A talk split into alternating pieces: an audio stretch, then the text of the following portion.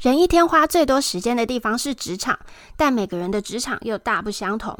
别人的工作最有趣，将找到最特殊的职场职员，带你了解各行各业的甘苦谈。嗨，大家好，我是 Fiona。今天的工作很神秘，我从来没有听过有人做过和他一样的事情。欢迎我的好朋友玉叔叔。Hello，大家好，我是玉叔叔。那你要不要先简介一下你们公司主要业务是在做什么？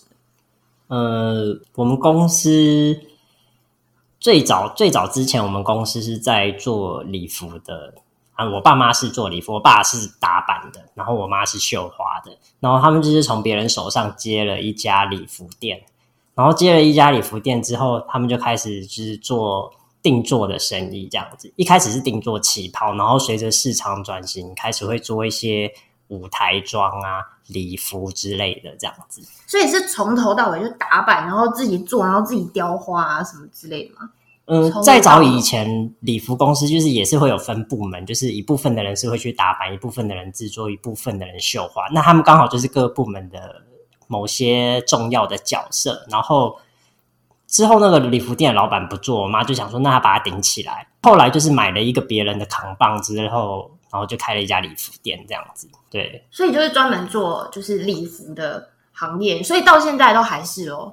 呃，这之后啊，因为在国内的市场那个时候就是红包场比较热的时候，嗯，就是会有很多客人来接订单，然后要做礼服，然后穿去唱歌之类的。那时候生意蛮好的，然后那个时候约莫是。我还没出生的时候吧，华灯初上的时候吗？哎，差不多是那个时期哦，哦，就是那个时期，就是红包场歌星很多，有些应该你们也会有听过啊，像什么，我妈就很自豪，她还曾经帮邓丽君做过衣服，真的吗？之类，对对对，哦、她说她她就一直说秀场年代，对，她就一直说，嗯，那个时候很可惜没有拍一张照，她还说她帮林青霞绣过枕头上的花。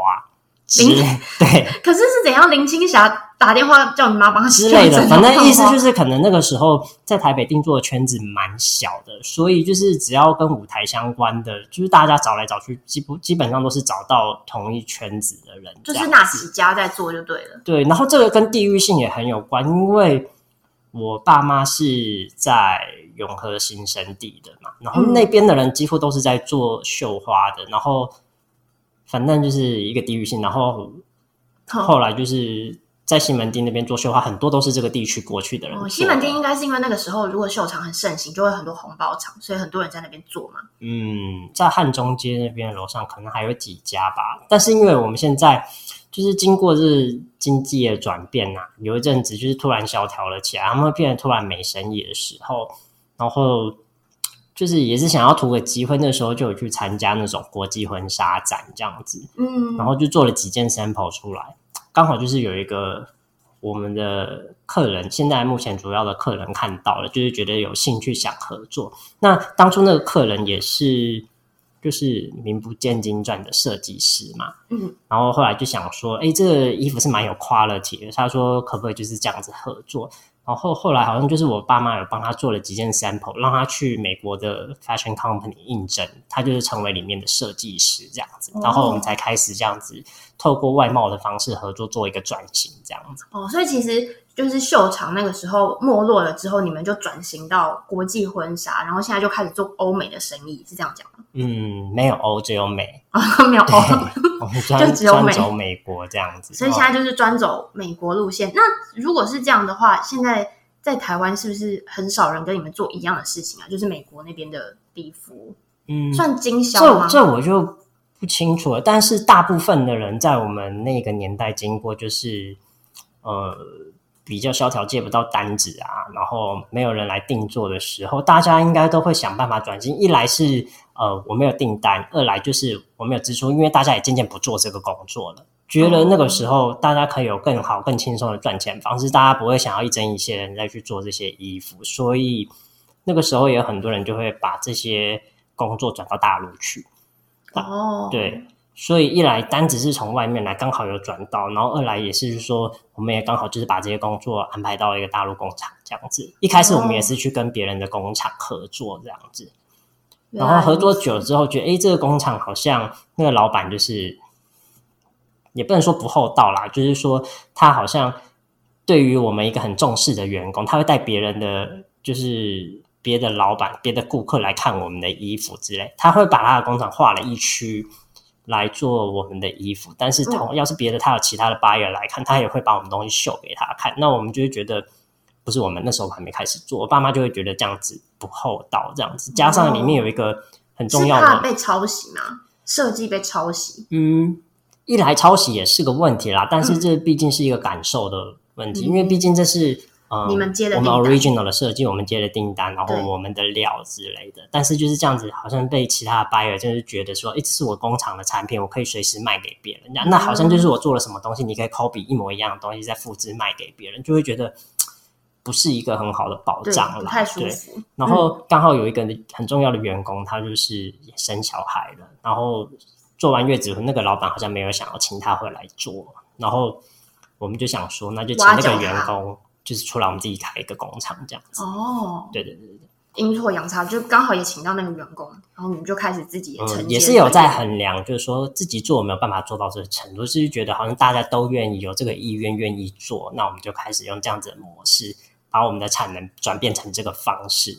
对，嗯、那也比较可以一开始就是可以比较可以开始应付一些外面的订单这样子。哦，但是那你是怎么决定踏入这一行的？因为其实这个东西一般应该不会知道吧？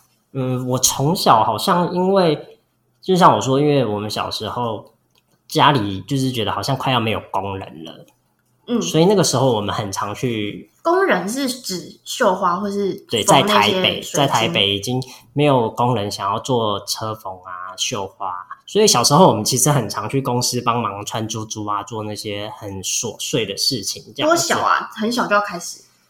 可能小学时候的暑假啊，那些都很常要去帮忙就对了。嗯，但是那个时候也不知道爸妈工作的情况是怎样，就是觉得他叫我做什么就做什么这样子。嗯，然后小时候就很像对这件事情会有一点点排斥，就觉得说哦，这些赚的钱好像都是透过手工，没有经过头脑思考还是什么之类的啦。但是后来想一想，就会觉得。真正转捩点就是我决定要不要直接做的时候，是因为我好像当完兵之后，其实从大学的时候好像就差不多了。因为大三的时候我是从国外念的嘛，然后念回来之后，我觉得我爸妈就有一点仰赖我去回那些外国人的信，他觉得你好像出国出国念过一年了，你好像英文会很好这样子。哦，但是其实也没有很好了，就是比较可以应付一些英文书信这样子，然后就会觉得他们好像很仰赖我来做这件事情，但是因为那个时候我还没毕业嘛，对，所以我只能零星的帮他们看一下这些东西，整理一些资料这样子，然后直到了就是当完兵的那一个 moment，我觉得他们有慢慢营造出一种回家做啊，嗯，我们没有你不行的那种感觉，就是有慢慢想要营造出那一种感觉，加上就是。那个时候原本是我二哥在顶这件事情的，所以之前的英文信啊那些都是你二哥在做。一开始是我爸，嗯，我爸他的英文是自学的嘛，那很厉害哎。对对对，然后他们就是刚开始做事的时候还不是用 email，是用打字机和传真的。哇，我也曾经用打字机帮他打过字，然后我就觉得哇，那个感觉其实时代变迁，这对我来说真的是很奇妙，你知道。一开始，然后你就开始用打字机回信，然后回他的传真，嗯、然后慢慢慢慢慢慢转变，转变到真的有拨接网络的时候，然后你就可以用 email 来收信回信这样子。然后，还是拨接的。对对对对，嗯、然后真的到最近就是真的完全都仰赖 email 啊，完全都仰赖 iPhone 在做事情的时候，我会觉得哇，这真的是蛮长的一个历程。嗯嗯，啊，我开始接手的时候，真的是比较是在已经有网络的那一个时候了。嗯，所以就是大概你退伍那个时候。所以，因为他们散发出一种没有你不行的那个气氛，你就决定，嗯、你那时候应该是在考虑，我要回这个家族企业，还是要去外面上班吧？是吗？是会这样考虑，但是也也有在考虑，就是说，哎，我自己去找工作，有没有办法找到一个让人这么愿意努力的工作？这样让人这么愿意努力，钱。哦，你说对，其实就是简单来说就是钱。那个时候已经二十二 K 了吗？那个、我好像一开始起起跳是三三还是四哎、欸，所以那个时候应该没有那么低嘛，对不对？对，我记得那个时候我爸妈愿意开出来的条件是比我去外面应征薪水高，高很多的，多的。哦，对对对，然后加上你又赖在家里，中午也吃家里的，根本没有什么花什么钱，哦、所以 我真的是随心所欲的想要花什么就花什么的那种感觉，这样子。了解，所以你就直接一脚踏入。嗯，还有一个原因是可能因为我看我家人都在那边。哦，你们全家都在里面做嘛？刚开始的时候，哦，对，所以就会觉得说，那大家一起做也没什么不好，这样子。了解。嗯，那你那时候如果已经决定踏入这个工作，你有曾经梦想过，哇，那我加入他们，我以后会变成怎么样啊？或者我要做哪些事情啊？我刚开始加入不是这种思维，我刚开始加入是把自己当成一个救世主的感觉，嗯，然后就会觉得我要把这一个模式给建造起。大家以后就按照我这个模式来做事，就绝对不会出错，这样子、哦、那一种 SOP 狂者。对，那个时候会觉得这样讲，嗯，就是有订单来了，我第一个做什么步骤，第二个做什么步骤，第三个做什么步骤，即使我的内容不同，但是我还是可以应付一套这样子的流程。嗯、我刚开始是这么想，我想要建造一个，然后成本要怎么计算，从从 A 到 B。这会不会跟你念国贸有关系啊？诶，这我是不太确定。就是你想要让你们家这种那个时候感觉像是传产的东西更制度化。我是一直以来对自己的工作都蛮制度要求，嗯、就是即使我今天接到是一个很平淡无奇的订单，我还是该 key 什么东西，我就是 key，我绝对不会偷懒这样子。嗯、我觉得这样子会比较清楚一些些。这样子，嗯、以前我爸妈和我哥可能就是比较没有类似像这样子的观念，所以东西会比较杂乱一些些啦。所以到我开始，我就会觉得。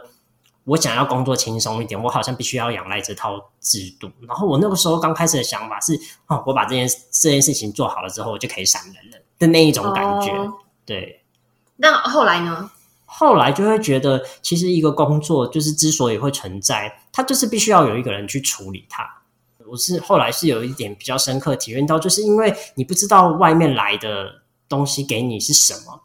嗯，所以你必须要成为那一个重点的人物去处理这件事情，把它处理得很漂亮，即使它是一个微不足道的事情，这样子。嗯，我站在那个位置就是要做这件事情，而反而不是说我要去执行 SOP 里面的一二三四这样子。但是其实这个工作，我觉得最重要的是把客人搞得服帖一点点这样子。嗯，对，那就是跟你想象其实基本上是一样的嘛。就是你做了，跟你做之前，我刚开始做的时候体悟比较不这么深，而且一开始我也觉得很奇怪，就是我觉得依照我家的 quality，为什么会接到这么多订单呢？这件事情我反问过我很，你，你是觉得 quality 不好吗？对啊，真的吗？对啊，然后你就觉得不好，那为什么订单为什么订单一直来？对，然后我就想说，外面的单子到底长得多烂啊之类的。居然那后来嘞？那但是单子就是会一直来啊，当然也是会有没工作的时候啦。哦，但是你就会觉得，为什么就会有订单？就是，嗯。是因为你的标准太高，你才会觉得。嗯，我不知道国外对这样子的衣服有这么高的需求啦。那个时候应该这样说，哦、我对那个产业其实不了解，我也不知道那些选美的规规模有多大。就是大家对这件事情的这些事情，都是等到社群软体变得很开放的时候，你才会知道哦，这个热度原来有这么高哦。这样原来大家关注这个东西，对对对，或者是这这么这么多人对这些衣服有这样子的需求。所以你刚刚有提到选美，就是那些礼服最终其实都是选美的人在穿，对不对？嗯、也也不见得是选美啦，也是有一些。就是我想要照相，我想要漂漂亮亮的，我就是需要一件漂亮的礼服，这样子。好像美国比较有这种风气。对，我觉得外国人毕业舞会啊，对我们的客人好像他就是专门做这件事情的，就是给人一些舞会的衣服，帮、嗯、人家装扮这样子，for any occasion 这样子。你真正开始做了之后，就是做这些礼服，然后你跟别人比起来，然后你怎么去觉得我我，我在订单？一开始在拨接网络的时代是没有人可以比较的。你每天就只是看到自己做出来的衣服，然后放在丑丑的背景前面，然后你就想说，这些衣服为什么卖得出去？这些衣服为什么会有 reorder？这些衣服用这个价钱卖出去不会太贵吗？一开始都会有这样子的 想法，对，对，对自己公司的产品有质疑。但是反反倒是啊，我开始去大陆的时候，我去工厂的时候，嗯，刚开始去的时候，我是觉得有一点冲击，因为在大陆的工人是流动的。那他可能是这个工厂做做，那个工厂做做，然后最后来到你的工厂。所以在那个城市里面，他们是自己有自己的逻辑在做这些衣服的。然后你就会觉得，按照他们的逻辑出来，哎，这东西太烂了，不行。刚开始你比较白目的时候，刚开始工作都会比较冲一些些，你就哎、欸，这个不是这样做吧？你一开始就会去跟他定，哦、就是说、欸，你这不应该这样子啊，你应该怎么怎么怎么把它做什么什么。然后久而久之，我觉得我们工厂的人也好像是，我爸妈有营造一种氛围，就是说，呃，你你们要相信他，他是接单的人，就是你说相信你吗？对对对，对，对，对，是接单的人哦哦啊，加上加上。哦，其实因为我爸是打板的，然后那个时候他们也有一心想要成，就是栽培为我为一个打板的高手之类，然后可以承袭就是他的事业。对对对对，但是我那时候就会觉得，嗯，就是跟家人学东西，毕竟还是有一层隔阂。毕竟就是他教你什么，你不能 say no，你不能质疑，还是你可以质疑，但是你会知道他的个性，你不想要跟他争执。所以我那时候很毅然决然，就是好，我要学一套不同、完全截然不同的系统，这样子。所以那个时候我才转学考去考，就是时间这样子，对，就想说可以，呃，织品不是是服装设计，服装设计，对对对，嗯，然后就会觉得透过那样子的学习，你可以知道，其实他教的都是我平常好像在上班的时候都接触到的东西，但是你就会觉得好像更有一套逻辑，更有一套系统之后，也不是说你吃过墨水之后你讲话就会比较大声，但是你知道这件事情，我在学校我不知道我自己学习了多少，但是我。学完了那几年之后出来讲的话，他们会比较幸福一些些。哦，就是你讲的东西，我愿意，我愿意听听；你解释的东西，我愿意理解。这样子，嗯、这样比较容易有火花嘛？对不对？也也不能有火花啦，就是那是好事吧？就是互相两边学习，然后融合啊。嗯，会吗？现在有一点难拼凑起来当时的情景是什么，但是我相信，对于我在。理解客人想要传达我什么事情的时候，我更有一个立场可以去说服，说这个东西可能不是这个样子，应该是什么样子的这样子。哦，你就说服工厂，或者是做，或是我爸，或是我表哥那些打扮的人这样子。日常大部分你自己的工作内容是什么？我的工作内容其实最主要就是收发信件，就是跟客户对不对？对，然后简讯回简讯。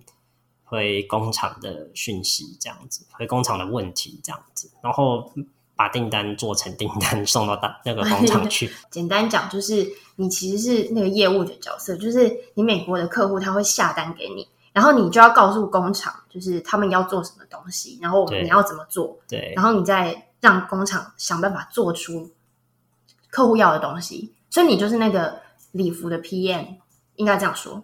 是吗？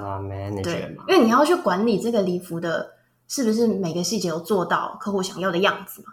嗯，因为毕竟我们也是隔了一条河啦，我真的是没有办法 管到这么细微的事情，但是我只能就是尽量的把客人交代我的东西转化成他们可以理解的文字，然后让他们做出一样的东西。但是有时候还是会三不五时出个差错之类的啦。嗯，如果这些事情发生了，我怎么样给客人可以给他一个满意的答复？然后让他觉得说哦，这样子我可以，我可以像你这个处置做的，我可以接受这样子。那你觉得工作最有趣的部分是？工作的所有内容里面，在早期的时候啊，那个时候最近因为疫情影响，所以我觉得会有一些些不同的步调了。在最早期的时候，你收到一些新样子的时候，你会蛮。蛮蛮有一个想象，就是觉得哦，这件衣服做出来可能会长得很漂亮的那一种感觉。嗯、那时候会对这自己对于这件事情蛮兴奋的，或是要使用一个自己没有使用过的布料啊、佐料啊之类的。哦，你会觉得哇，它出来会是什么样子？会不会很漂亮啊？的那一种感觉，会让我觉得蛮兴奋的。嗯，可以做出个漂亮作品的感觉，对自己没有做过的东西这样子。嗯那个时候会蛮兴奋，但是久而久之就会觉得，大家其实市场大家能接受的东西还是有限啦。我觉得也也不能说有限，就是其实我觉得好像大家喜欢的样子是类似的。你如果它要是一个畅销款，那其实大家可以接受的样子差不多。嗯、但是有些人他也是会很希望他拿到一个是一个很 special 的东西，那那个时候这个东西可能放了三年五年，他又被人家挑起来了，这也不一定。所以后来我会觉得，这其实就是一个。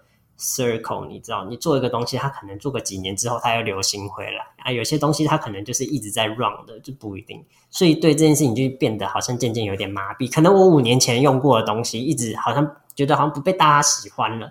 然后五年之后，哎，怎么又疯狂了？对，嗯，那你会觉得你自己走在很尖端吗？我五年前就觉得这很棒，不会吗？我确实觉得。有些客人跟我提过的某些概念，在我那个时候，我都会觉得我都已经听到烂了。然后几年之后，我听到报纸上面在讲说最近很流行透视装，说透视，我二零一二年就在透视了，你们现在还在透视什么？就是会有这种感觉啦。但是就是后来也也明白，就是你即使现在你玩了个几年，那搞不好其实下个两年那边又流行的也不一定啊。对，所以这些都不一定，就只是。都是见仁见智，可能那个时候刚好有一个什么某某明星穿了一件什么衣服，所以那个那一个 idea 就突然变得很夯之类的。那有没有觉得最困难的部分？困难哦，对，就是你如果工作到每次这个部分都觉得特别的辛苦。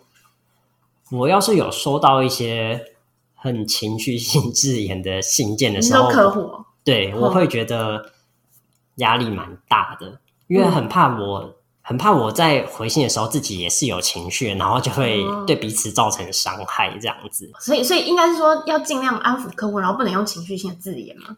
会觉得我现在如果收到这样的信件，我会缓和个一天两天之类，让自己再去回这个信件，就是然后再想象我是一个脾气很好的人。嗨，你好，我你问的这个问题呢，我已经仔细的研究过了，所以会用一点这种方式。那你会你会怕你怎么？再早以前要是。我早期的时候收到这种信，我真的是 直接叼回去。真的假的？我曾经跟我的客人在就是设计，就是我们大陆工厂的办公室吵过架。你是说当面吗？当面啊！然后我后来就觉得这个客人跟我有隔阂。那件事情的起因是，他做了一件衣服，上身还有下身，它的布料是不同的，但是他想要颜色配在一起是一样的这样子。嗯。然后这这件事情呢？因为我们在肉眼，然后在自己的房间里灯光看这两个颜色可能很相近，但是当那个光打在那件衣服上面，它的材质不同，一个是雾面，一个是亮面，它看起来就是会有两截的颜色啊。对，然后他就会 complain 这件事情，但那时候也许我还年轻，所以我就会觉得我已经很努力的帮你把这件事情配到了接近于百分之九十八的完美了，你为什么还要？就是质疑我们没有好好做这件事情这样子，然后那个时候他就说：“我只是跟你 complain 一件衣服而已。”他他他反而捞回来嘛？对，然后说我累了，我要走。然后我就觉得自此之后，我可能就跟他好像有一点点隔阂的。到现在还是有，他还是你的客户吧？还是啦，还是啦，还是啦。那你觉得有一点？嗯。他可能觉得我跟另外一个客人比较好吧。嗯、其实你花了多久的时间，让你试图成为一个平静的人？嗯，有钱就能使你平静，哦，是吗？对啊。可是有钱你，你你就在家里，你不是一直都有钱吗？你刚进去就有啊。嗯，我的钱不是指我本身的财富，或是本身公司的财富，而是就是对，或者是说，哎，他最近跟我热不热络？就是我想要维持这个热络的感觉啊。哦，所以你就开始改进了这个部分，不要这样子去揣测他的。我也没有觉得变得比较好，但是我觉得会比较没有伤害。嗯，就是把你的情绪展露在这些信件上面，好像没有什么用。对，你只能回一些 amazing、beautiful 那些才有用。这是你自己的大部分的工作内容嘛？除了你之外，你你父亲就是打板啊。然后你妈就是，你妈还会在做？不会啊，现在他们两个退休了，差不多没在做事情了啦。所以就是你，然后工厂这样子。对对对，所以工厂有两个主要在几个，就是主要在做这些设计的人，然后我就是对着他们，然后看这些成品的样子有没有符合当初客人想要的样式这样子。哦，所以其实你们会接设计师想要你们做的单，然后你们也会自己设计礼服。现在比较少了。以前会比较异想天开，就会觉得啊，我要是做几件自己的畅销礼服，会不会我自己也可以 成为一个国际知名品牌之类的？那现在不做了吗？因为量没有那么多啊。我觉得我们工厂的产能也不是这么高啦，加上现在其实。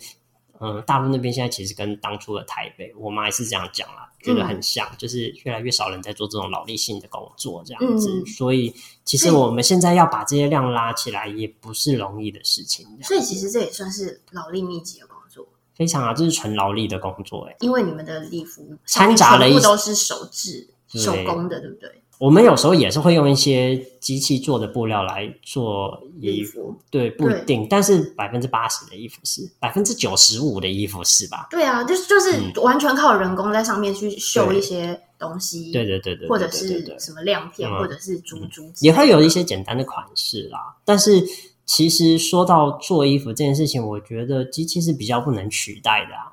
哦，那你会称这些是，就是你是时尚产业 Emily 之类的吗？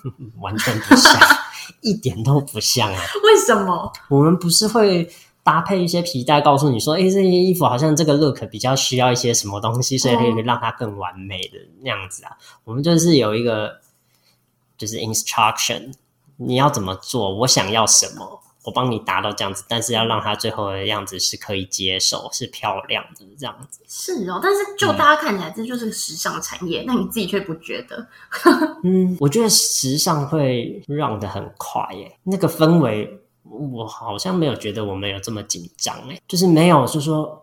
我现在流行什么，然后我马上什么东西就不要了，这样子。我觉得礼服它是会有一个，比方说大红色的礼服，就是 always 都是很让人喜欢，嗯、就是你知道会有一些经典不败的东西，这样。哎、嗯，其实那时尚也是一样，对不对？嗯，哇，我还是没有办法把自己想象成为是一个，你拒绝把自己想象成为 Emily，为什么是 Emily？我不能是 Steven 吗？可以是。你对工作这些内容，你有没有觉得就是？特别印象深刻的经验，因为一般来说，要是客人觉得有问题，大部分是因为失真，就是里面有藏针。哦哦，对，这这个就是我们做衣服的大忌。要是这件衣服被发生有针在里面的话，嗯、这几件衣服我觉得就算算它零块钱都不都不都都不都不为过哎。真的、哦？为什么？就、嗯、是有针的意思是说，表示你们在做的时候没有好好的收尾，或者是之类的、啊，也没有检查出来，就是真的太危险了、嗯。就像。那个皇上，皇上这边被扎了一针，他就把那个奴婢的脑袋给砍了一样，那种这么严重，这样子，对。哇，应该有发生这样子的事过吗？早期啦，早期因为品管比较不这么严格的时候，其实那个时候大陆出去的衣服主打就是便宜的，那个时候量很多，哦、那个真的，我其实后来也觉得真的很难免，大家这么劳力密集的工作，真的检查有疏失，我觉得真的很在所难免，而且他们才领多少钱？嗯，很辛苦，啊，但现在应该就已经不会了，因为现在就中国品管也做很好了。嗯，就是我希望我们一直都不会有这个问题，有错也不要被查到。那你觉得这个行业的就业门槛是高的吗？不高，但是要有管道嘞。你、嗯、你知道有人跟你在做一样的事情吗？在台湾？在台湾，我想我的布商的客人，可能大部分的人也都是会在做这件事情的吧？哦，真的吗？所以其实可能蛮、哦、做外销的人，我觉得会有诶。哦，只是可能不不见得你们互相都会知道，对不对？嗯，以前就是好像那种什么香港还没有回归那一种时间呐、啊，我们美国的老板会飞去香港，把他所有的厂商都找在一起吃饭，这样子。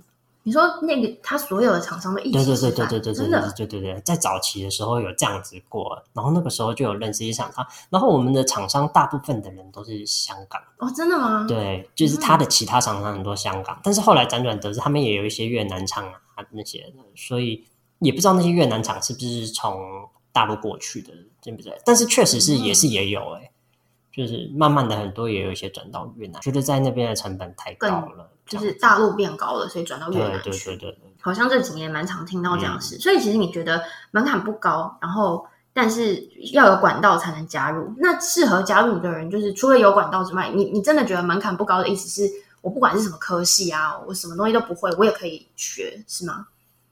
嗯，对，我觉得做这份工作好像是。要有灵活度，就是因为我们他不会有一个规章告诉你说，你今今天必须要把哪些事情完成，嗯，但是你需要把这些事情完成的漂亮，但是又可以交代的过去。但是你知道，你光讲这个东西就超难哎，嗯，这不是一个初出社会的人就可以做得到的事情。我觉得你这么说有道理。对啊，对，你说一个刚毕业的大学生，他也是刚进工作，他刚去啊，但是你从任何的工作入手，我觉得都是这样子啊。对。你要很快的可以摸清楚那个工作到底需要你做什么啦。嗯，哦，你们也没有在真人吧？对不对？嗯，对。因为你们是家族企业，是吗？一来也是觉得管理人因为台北的编制就这么小啊，嗯、我们台北其实要做的事情有限，大部分的工作量都是集中在大陆工厂。嗯，但是我们不可能会请一个台北的人去大陆工作嘛。对，对啊，所以其实，在台北就是处理一些琐事。我回信其实我也不见得一定要在公司里面回，所以在公司要做的事情，反而就是去采买材料，嗯，然后去寄材料。然后收一些信件之类，不，这这信件是指实体的信件啦。哦。然后快递包裹这样子。对。哦哦。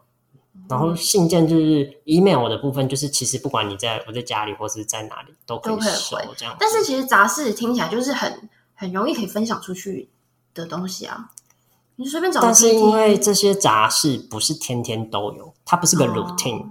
嗯。对，所以你也觉得好像没有必要。对，因为可能一个礼拜我其实花一天打包，差不多就结束了这样子、嗯、啊。只是因为有时候急事来的太急了，那急事来的太急的时候，你可能也没有办法要求说你在几个小时之内帮我完成这样子。而且他完成可能他也是需要透过一段时间来熟悉这件事情，所以就会变得你好像要透过一段时间学习，但是处理一个一个礼拜你只需要做一次的事情这样子，嗯、所以就觉得好像我做就没什么必要这样子哦。嗯因为你是家族工作，然后你你在处理这些杂事或者什么的，你们家里的人在工作分配上啊，或者是合作的时候，会不会有什么会啊？会啊，早期的时候最多，刚进去的时候，对，刚开始做事情的时候，就觉得你这里做不好，那里做不好，你那里做不好，然后说话也很冲，这样。是谁说话很冲？我啊，最冲的就是我。是啊、哦，对，因为我你是跟你爸妈这样讲吗？爸妈毕竟还不敢，但是因为会有一些我哥啊、我表哥啊之类的，嗯、然后那时候会觉得你这个也做不好，那个也做不好，然后你就会一直嫌、一直嫌、一直嫌。嗯、但是这件事情真的不会让事情变好啊，所以我觉得主要还是知道，即使不管你知道他是家人还是外面的人，你就是必须要透过沟通，然后去告诉他，就说：“哎，这些事情我们怎么做可能好像会好一些些，这样子就会变得有一点是像这样子的模式啦。”后来也是慢慢克服，就只能沟通。嗯。其实现在有时候还是会啦，就是嗯，比方说我很我很直觉性的觉得这个东西应该要是什么样子的，被他们理解成另外一个东西的时候，你就会觉得，哎，你们怎么都不看这个单子上面的内容是什么就做这样，然后很常会为了这样子吵架这样子，然后你就会开始质疑，你们真的有怎么样怎么样吗？你们有按照这个步骤来做的吗？还是说你们就是埋头苦做，然后最后的看出来的东西又不一样，然后又要花工钱，又再去改这些东西，这样会常常会为了这种事情吵。但是后来我觉得我爸妈会有慢慢跟我沟通一个，就是他们以前工作的心得啦，就说反正就是人不要弄得太不开心了，就是真的多了一点钱，那就算了啦。哦，会有一点这样子的感觉，因为毕竟我们是一个需要人才能去完成的工作啊。嗯，感觉起来工厂比较需要人力。对啊，那人难请吗？难呐，难呐，难请。所以其实大家如果想进这个产业，是要去工厂。我觉得，对，如果你现在想要做一些劳力密集的事情，你根本就不怕找不到工作吧？所以他们那这个是有什么门槛吗？你比如说，你至少会什么、嗯、什么缝啊，什么绣啊？我想这些事情就是你进了工厂，你告诉他你愿意学，他就会很开心。对啊，但是要是你一直很不上手，我想那些会让那些 manager 很不高兴吧。你之前觉得礼服的品质不够好，订单很多，你会不会觉得这个市场可以有更多的竞争者一起来做这件事情？哦，那时候的竞争者其实也不少吧，就是因为，嗯，哦，你是说台湾的竞争者，还是全世界的竞争者？对，嗯。我我这么说好了，其实以前礼服的市场是这样子的哦。那个老板有一次就是到了我们的公司，然后那个时候我们还是有一些零星的订单的客人嘛，零星做定做的客人在台湾的对国内，然后他就来到我们的那个工作室，然后就看到一件衣服，就说这件衣服很漂亮，三百块美金做一百件，你可以吗？这样子，呃呃，我们的客人那时候已经有在合作了哦，对。但是我爸妈就说三百块美金这样子有赚头吗？这种东西即使给我其实几百件，我也是做出来，我也觉得不划算。但是意思是说，以前的东西它是几百件几百件在下的这样子，现在的东西不是了。现在的定做，以前大家买了几百件衣服，他可能是有信心可以卖掉的。嗯，但是这个景气市场就是一直在转变，现在这几百件的东西可能就会变成永远的库存这样子。哦，所以我们现在接到的订单反而比较多是 couture。就是我要量你的三围，我要按照你的尺寸来做的东西。对，我不要一件，嗯、我不要一件什么嗯、尺寸是六码标准码的，然后二十件这样子的东西反而变得非常少。哦、嗯，大家也只会想要有一件 sample，然后用那件 sample 再去接订单，再去接定做。因为其实如果我真的要固定尺码的，我去快时尚买，我去 Zara，可能更容易找到一件礼服，嗯、是这样吗？会不会是因为这样，所以就是没有大订单？我觉得我们的礼服的定位还是会跟 Zara 有些些不同。对，因为你们对，因为它的，它是会有一点 construction，就是会有一些紧身衣、马甲，嗯，会有一些东西卡在里面。但是快时尚的衣服比看起来都是软软的，嗯，所以它就会比较是一个不同路线的东西。毕竟。嗯，可能对一些拍照来说会比较没有差，但是如果你真的是要穿这件衣服亮相的话，结婚就可能会有很很大的差别，选美一定也会有很大的差别。嗯，那你觉得这个市场已经算饱和了吗？现在？我我没有办法判断这件事情，因为我几个客人一直都跟我说。We are getting strong on business next year。每年都是，就对了，每年都是，所以感觉好像蓬勃发展。但是其实跟他们合作久了，也知道他这意思就是说我想要卡你明天明年的位，这样子，就是、哦、他怕你做别人的订单。对，我希望你把你的工厂的产能给确保住了。我明年一样是会有很多订单的这样子，但是其实我大概也都知道，说，哎，你几月几月订单会比较多，几月几月订单会比较少，这样子。其实是固定的感觉，就是、嗯、景气的那个高低啊，那就你自己的感受呢？嗯、因为是他告诉你说，哦，我接下来会越来越好，他卡你订单。那你自己，比如说从以前他们会跑来说，哦，我要这样子一百美金三百件，可是现在你可能是高单价，但是都是定做的几件几件，那你会不会觉得？嗯，现在是已经饱和了，还是你觉得，哎、欸，其实如果我有产能，我这个量可以更大？嗯，我觉得我们不走那个路线了啦，应该这样。你是说产能吗？我不走卖你一百件衣服的路线了，这样子，嗯、因为做便宜，我们真的是做不过快时尚的人，或者是说可以有条件做到，就是说我一次出来是一百件衣服的人，这样子，嗯、就是所以我们会宁愿把这些每一件衣服的品质顾得好一些些，然后把材料用的真。扎实一些些，这样子，然后把单价提高。对，我确保你可以拥有很漂亮、很棒的东西，但是我的单价会比别人高一些些。那你单子你不用把我塞到爆也没有关系，嗯、就是你有多少你就接多少，那没多少我们就尽量做，这样会变得有一点是这个样子。饱不饱和就嗯，如果我有更多工人的话，我可能可以做更多的订单。那如果是这样，要进来的人就是只能从工厂开始。十年磨一剑。嗯，如果你是想要做，因为我觉得服装制作的话，可以磨练你的地方有很多。嗯、但是你自己如果想要进入一些很有品牌、很有名的时装制作，我相信是会有一些门槛。就比方说，以前我们就是服装设计系的同学，如果要进一些大牌子，他们的那个考试是严格的。但如果你是就是你只要找一间名不见经传的那些小店，然后告诉他你要做一些很简单的，就是主攻，然后你愿意学习，你可能薪水会很低，但是他们会愿意用。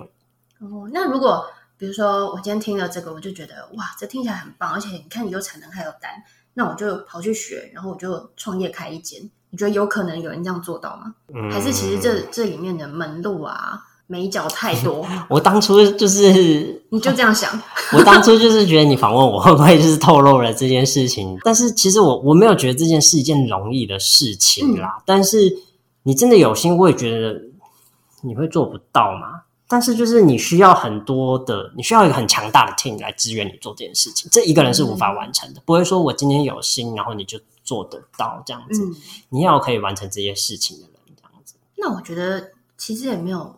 真的是没有说非常容易啦，啊、但是你要是真的，你的背景已经够强了，你想要做这件事情并不困难。嗯，就是你现在随便说出那些国际厂，他们现在想要转来做像这样子定做的订单，我觉得他们是有条件的，对啊，也算是有机会，应该吧。但是如果你是有品牌的，你可能相对的定价你也没办法压太低。嗯嗯，所以就是你要这是要经过衡量的。那如果再给你一次机会？你还是会选择就是走这条路吗？哇，很难吗？就是人都会想要体验一些自己没有体验过的事情吧。对，所以我可能会先去外面混个五三五年之后再回家吧 之类的。那你三五年你想要去做什么？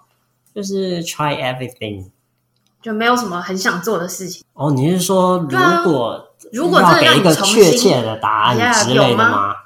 吗哇，你这个要是在我二十八岁的时候问我，可能会有很多答案。那二十八岁的答案是什么？那可能是废物吧，或是音乐家吧。